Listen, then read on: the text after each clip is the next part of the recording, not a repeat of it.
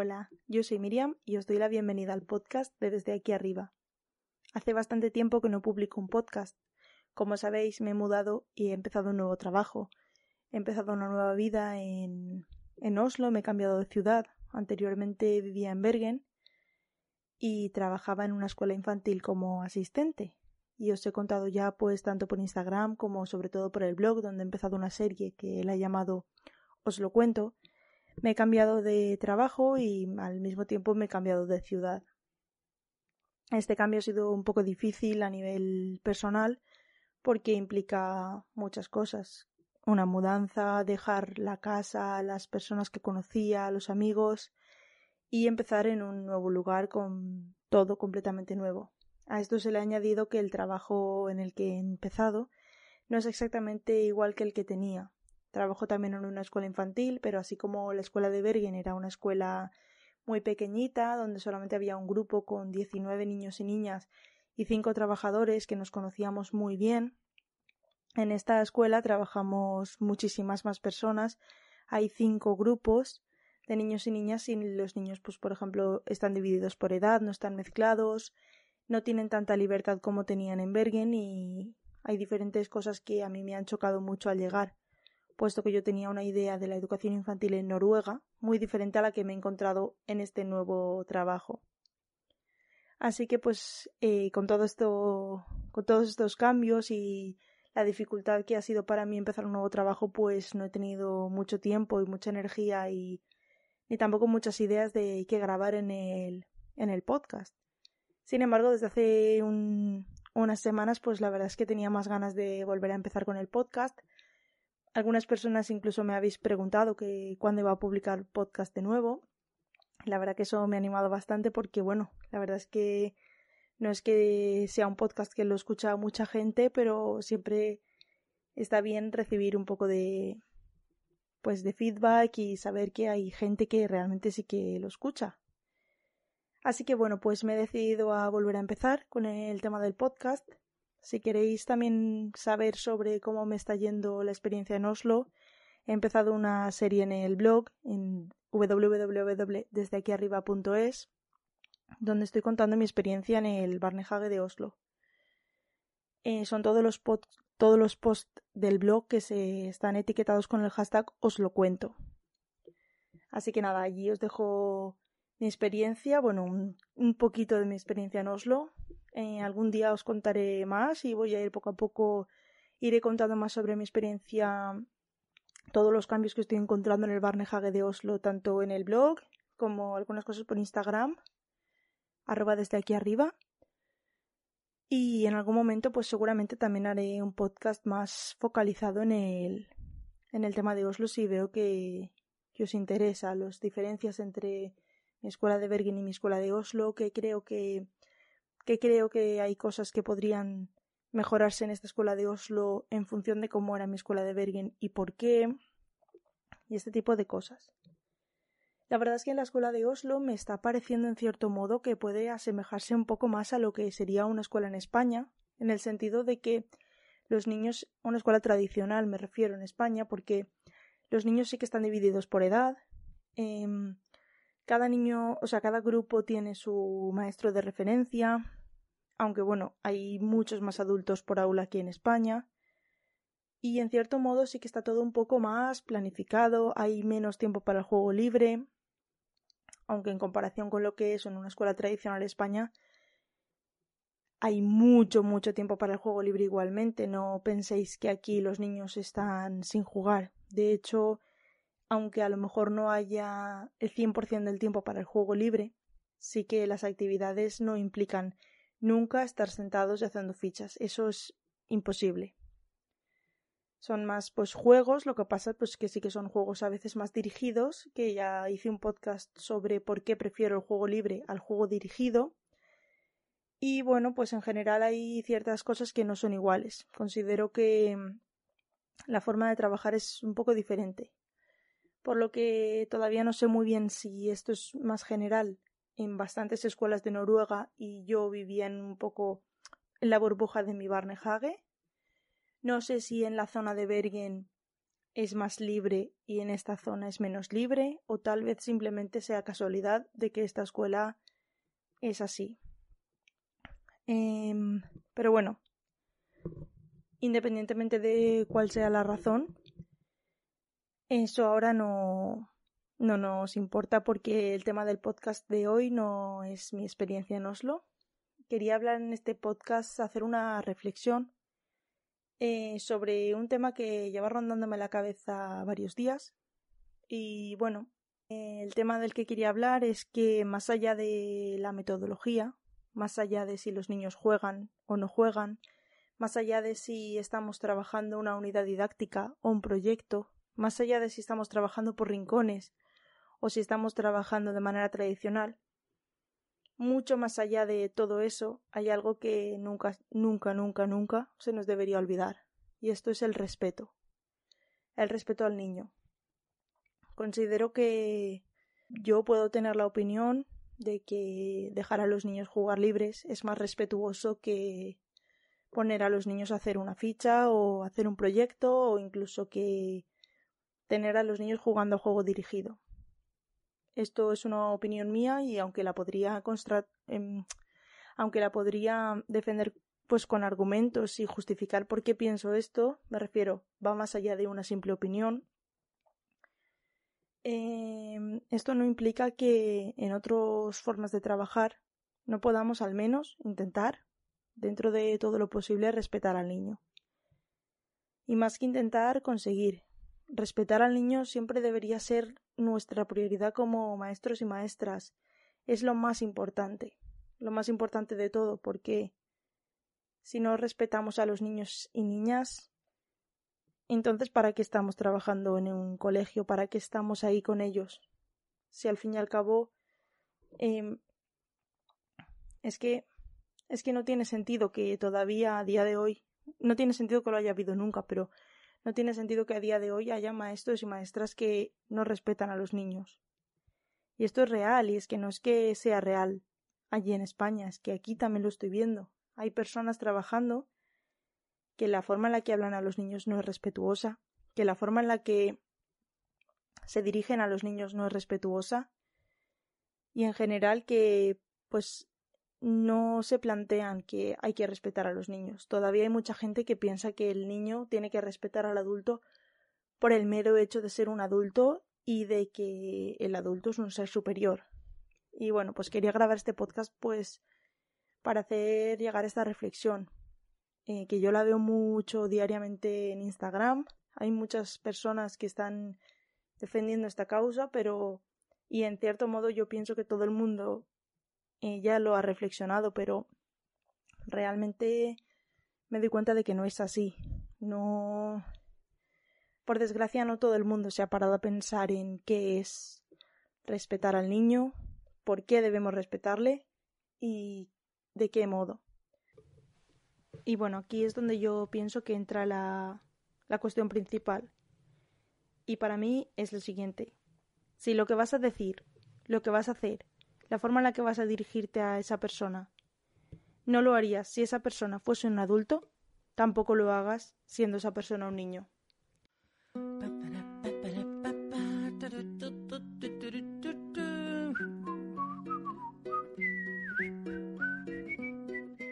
Y os puedo poner varios ejemplos.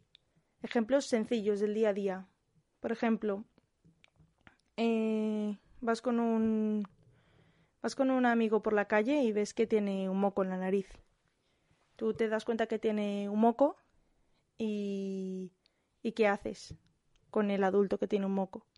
Si tienes confianza y te apetece ayudarle a no ir con un moco por la, por la vida, pues probablemente le dirás, oye, mira, es que tienes un moco.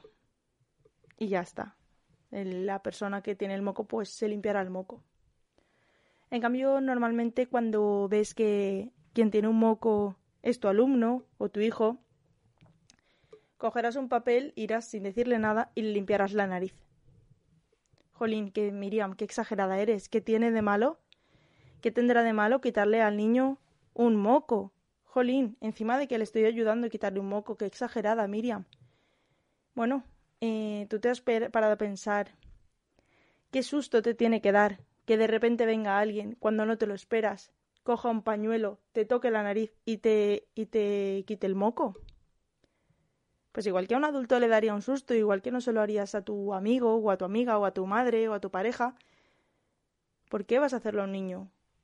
Está claro que hay los niños y según qué edad que tengan, pues lo más normal es que tengas tú que quitarles los mocos y ayudarles.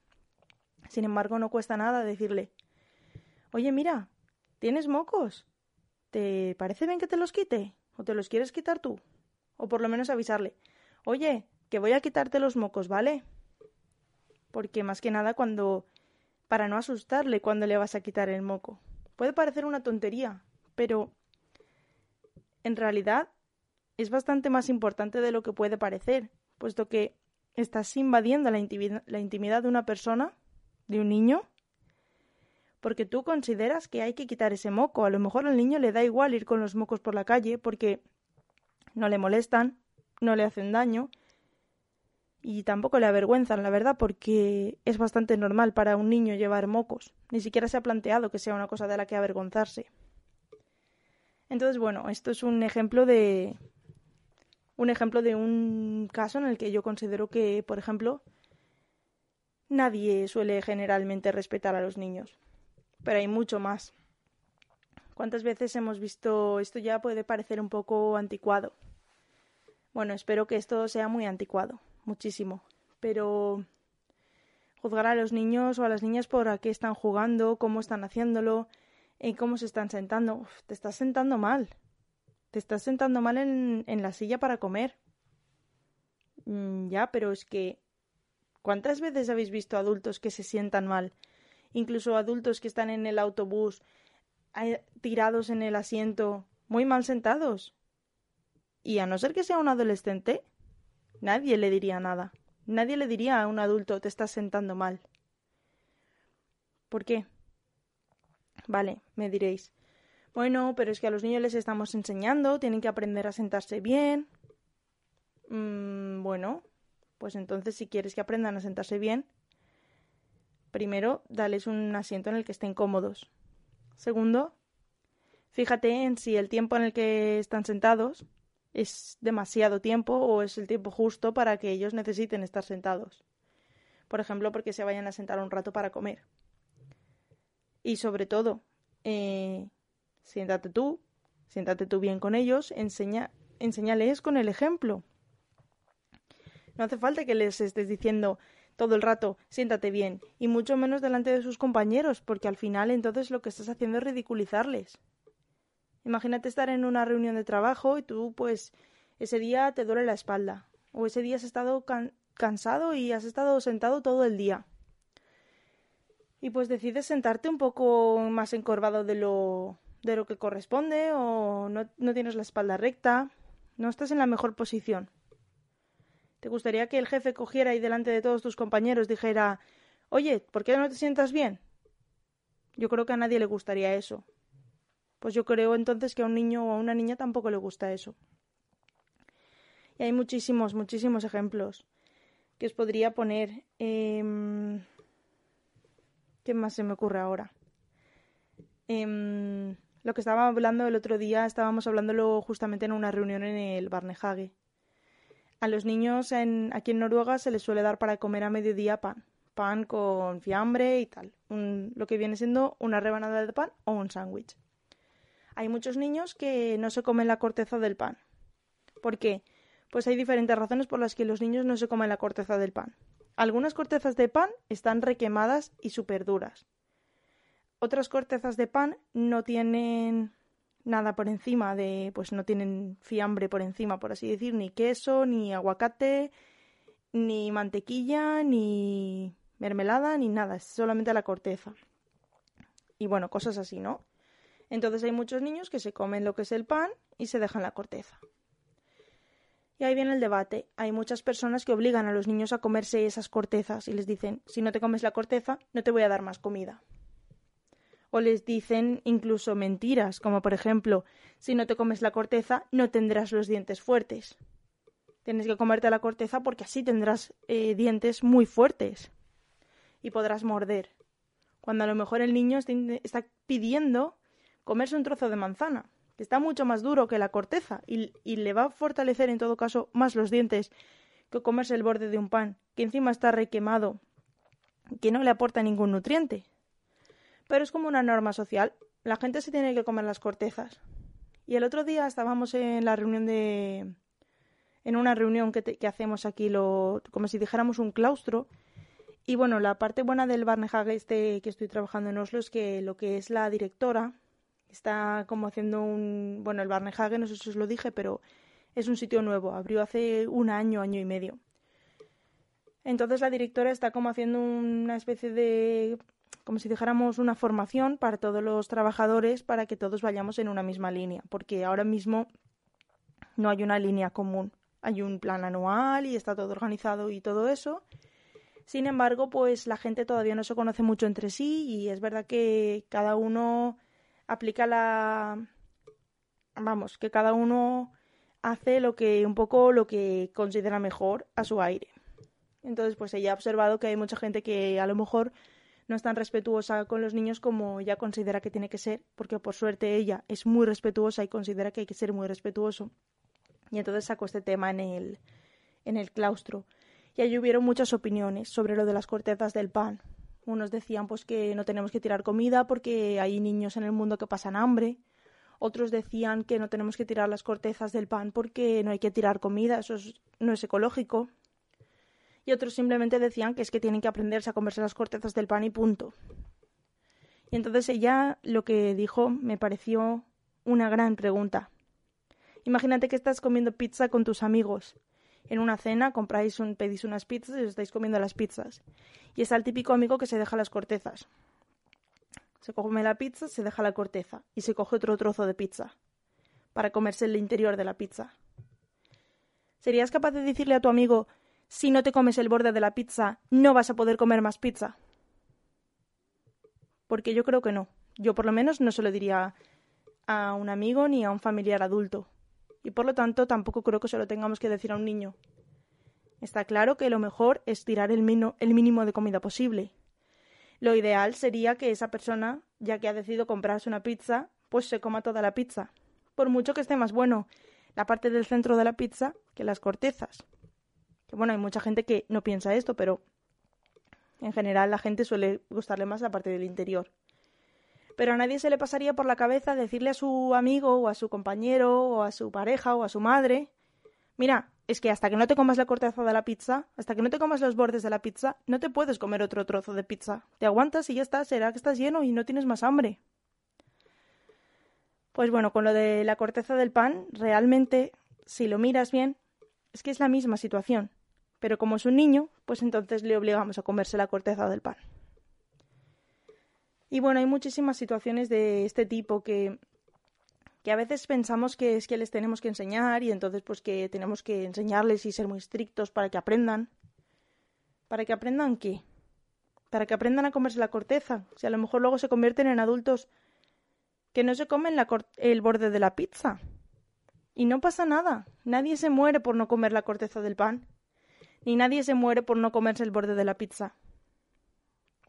Así que, pues hay ciertos momentos en los que a lo mejor por tradición, por costumbre, insistimos a los niños en, en ciertas cosas que no tienen realmente sentido. Pero lo más importante es, ¿esto que estás haciendo se lo harías a un adulto? Por ejemplo, eh, hay un niño que está llorando. Está llorando por cualquier razón, la razón que sea pero está llorando desconsoladamente. Y entonces llega el adulto que está harto. Está harto porque el niño lleva todo el día llorando. Está todo el día llorando porque, por ejemplo, en, en mi Barnehage, ¿vale? Hay un niño que está muy unido a, a una de mis compañeras. Pero esa, esa compañera mía, pues está, ese día tiene el día libre y no puede venir. No está. Y el niño se pasa el día llorando, gritando que quiere estar con esa compañera quiere estar con ella, quiere estar con ella, y el niño llora. Y tú le explicas al niño, mira, es que esta persona está de vacaciones, hoy no puede venir. Hoy voy a cuidar yo de ti, voy a estar contigo. Y el niño llora. Porque él no, en su cabeza, él lo que quiere es estar con esa compañera, necesita a lo mejor un abrazo de esa persona, necesita ese apoyo. Y entonces llega, yo por ejemplo en estos casos, pues estoy con el niño y le explico, mira, yo te entiendo, es muy triste que tú te apetezca estar con esta persona y te apetecería mucho poder darle un abrazo, pero ahora mismo está de vacaciones. Es muy triste, la verdad, pero yo si quieres te puedo dar un abrazo. Ya sé que no es lo mismo, pero pues por lo menos pues si lo necesitas que sepas que pues yo también te puedo dar un abrazo.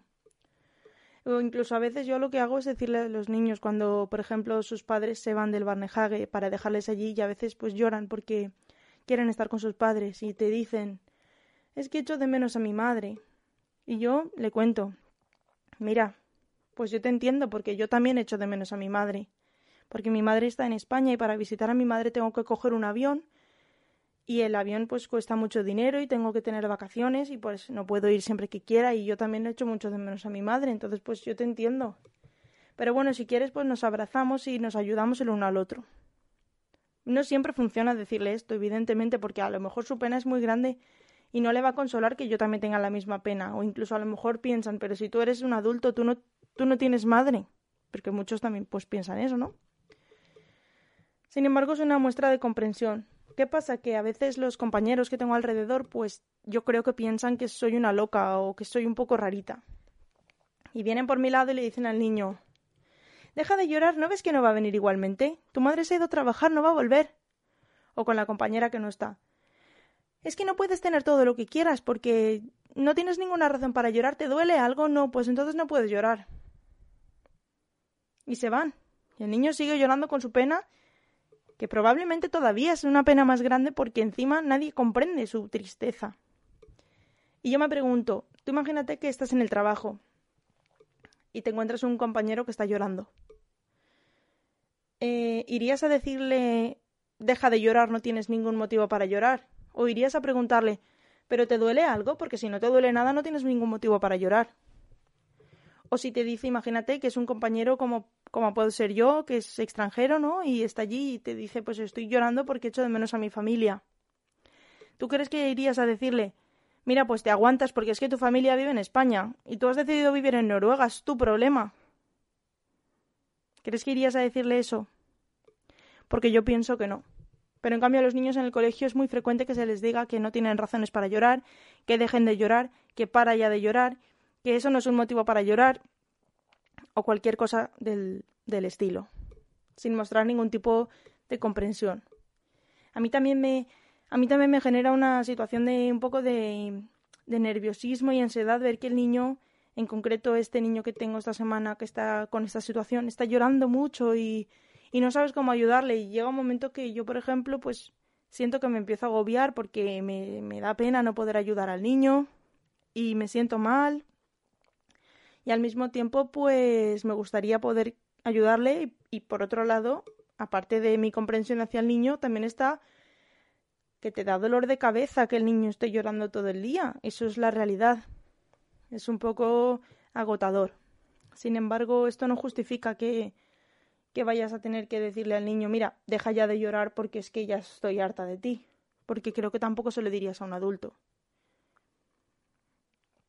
Por mucho que también sea cansino tener que apoyar a un, a un adulto que a lo mejor está pasándolo mal, pero pues se entiende más en un adulto si en un momento dado alguien lo está pasando mal, se suele respetar bastante, mucho más que con un niño. Y así con todo, con con la comida, con el día a día, con la forma en la que les hablamos, muchas veces pues hablar de ellos cuando están delante o incluso cuando están sus amigos delante. Eh, por ejemplo, eh, hablar de que este niño es que es un lento, este niño va más despacio que los demás. Y a lo mejor lo estás hablando incluso delante del niño. Eh, yo creo que eso nos... Es que muchas personas ya saben que esto no está bien, pero sin embargo lo siguen haciendo. O a lo mejor lo hacen cuando el niño no está delante, pero entonces están igualmente delante sus amigos, que lo están escuchando. Y eso, pues bueno, también nos lo deberíamos plantear. Y bueno, en general, pues no sé, es un poco todo.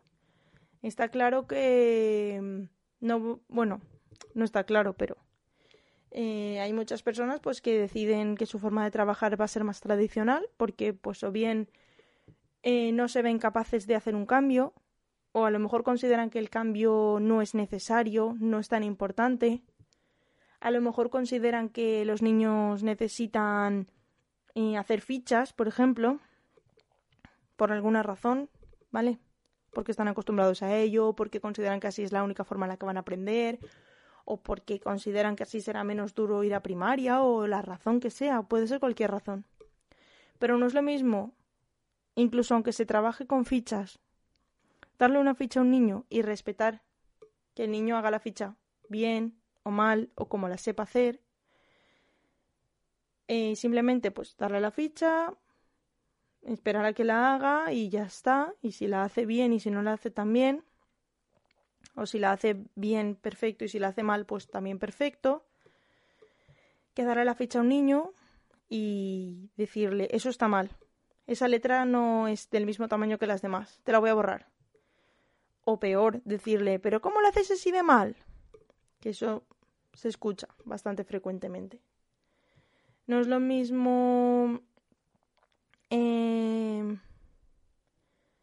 pues no sé, que los niños estén jugando a un juego dirigido, que a lo mejor no es tan respetuoso como que estén jugando a un juego libre, porque les estás diciendo lo que tienen que hacer. Pero la forma en la que les hablas, el agacharte a hablar con ellos a su altura, no mirarles desde un punto de vista superior, el el entenderles, entender que son una persona, que no son media persona, ni son un, un objeto, ni son un animal, son una persona, como tú.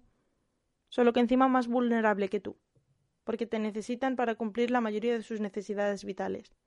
Porque los han dejado ahí en un espacio que no es su espacio óptimo, ni su espacio familiar, ni donde se sienten más a gusto, los han dejado para que tú estés con ellos.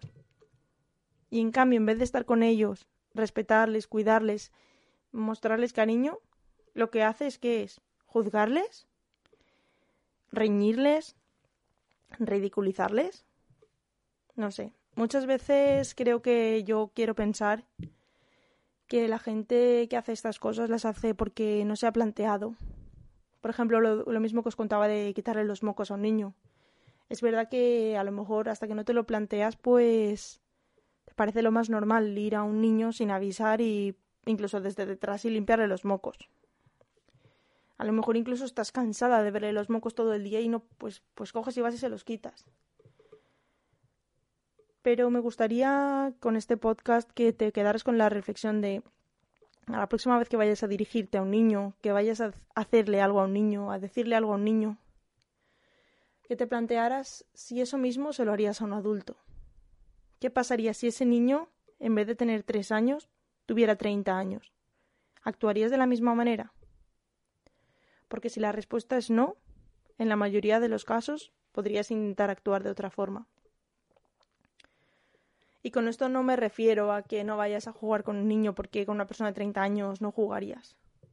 Con esto me refiero a que no le dirías a una persona de 30 años eh, pues no sé, ahora qué ejemplo poner, pero no le irías a decir, pues, pues es que con tu edad yo no creo que esto, o por ejemplo, eh, no le dirías a una persona de 30 años que está escribiendo, por ejemplo, algo y, le dirías, pues ya eres mayorcito como para estar haciendo eso. Bueno, cada persona, a lo mejor lo, a lo mejor lo pensarías. Tú ves a una persona de 30 años que está haciendo algo que tú consideras que a lo mejor no es de su edad, o que es muy infantil, o que a saber, o, o lo que sea, y a no ser que sea una persona de mucha confianza, tú no irías a decirle nada. No le comentarías, pues, por ejemplo, yo qué sé, imagínate que hay una persona que está haciendo aprendiendo a montar en monopatín y nunca antes ha montado en, monopatín. Y tú consideras, por alguna razón, que eso no es apropiado para su edad. Tú no irías a decirle a esa persona adulta, eso no es para tu edad. A lo mejor irías luego a tu, a tu amigo y le dirías, fíjate que he visto a este mira lo que está haciendo, que ni que fuera un crío. Pero no se lo dirías a la persona, ¿verdad que no? Entonces, ¿por qué se lo dices a un niño? ¿Por qué vas a un niño y juzgas lo que está haciendo?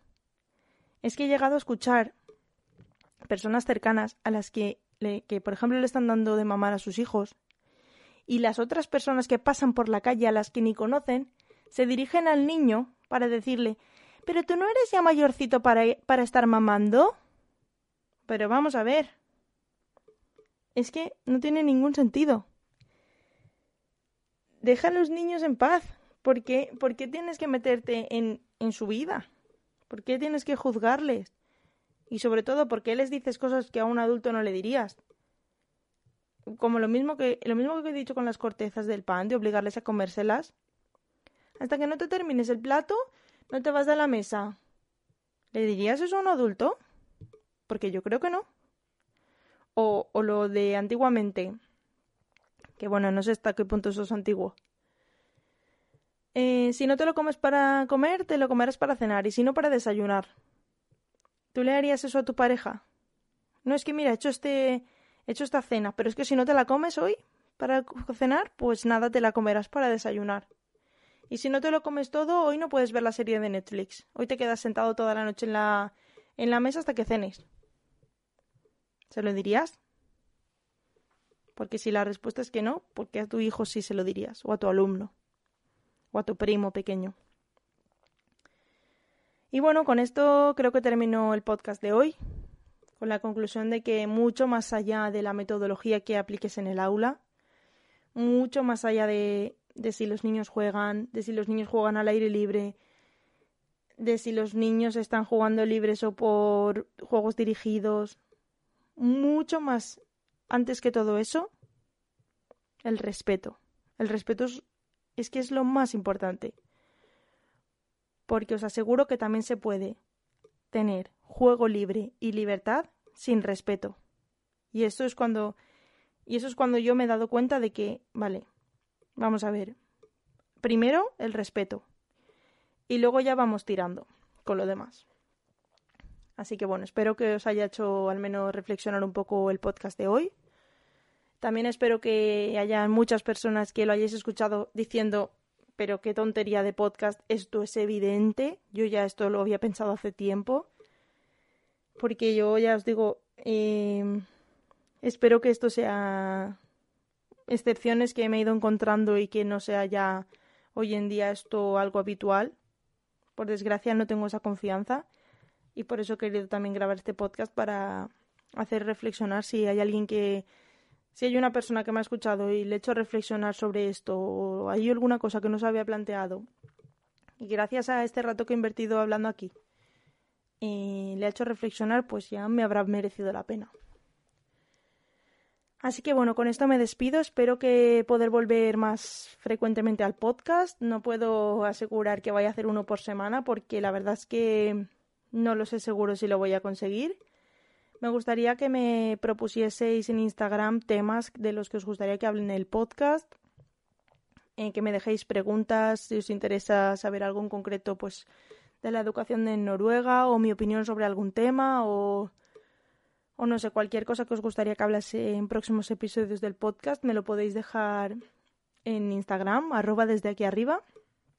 Os invito, si no lo habéis leído ya, a leer mis mis posts sobre mi experiencia en Oslo, que están en www.desdeaquiarriba.es.